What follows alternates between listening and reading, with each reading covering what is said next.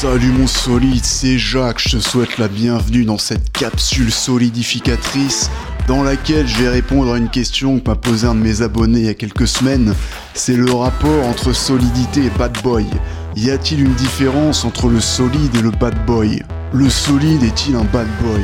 La réponse, je te la donne tout de suite, pas forcément. Sauf dans certaines situations, dans certains contextes, et c'est là que ça devient intéressant. On va y revenir un peu plus tard dans cette vidéo.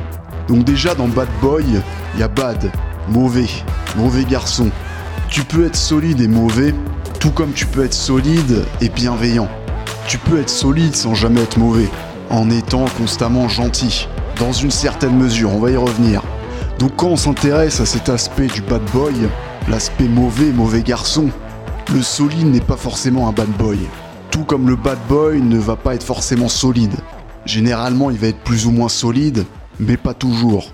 Ensuite, il y a un autre aspect du bad boy auquel on doit s'intéresser, c'est l'aspect rebelle, le côté non conformiste.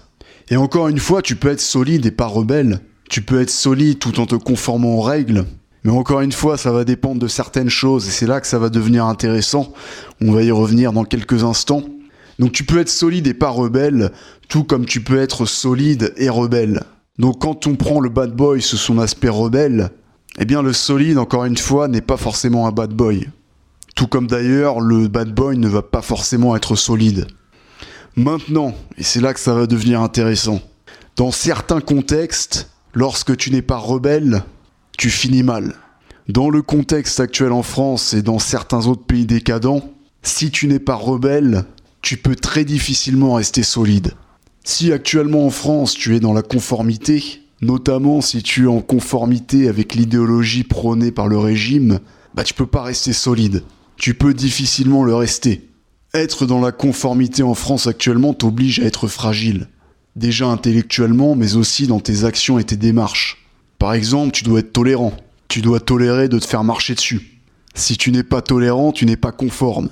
Tu peux aussi de plus en plus difficilement penser par toi-même. En tout cas, ça devient de moins en moins autorisé. Il y a des choses que tu peux pas questionner. Donc être dans la conformité t'oblige à être soumis.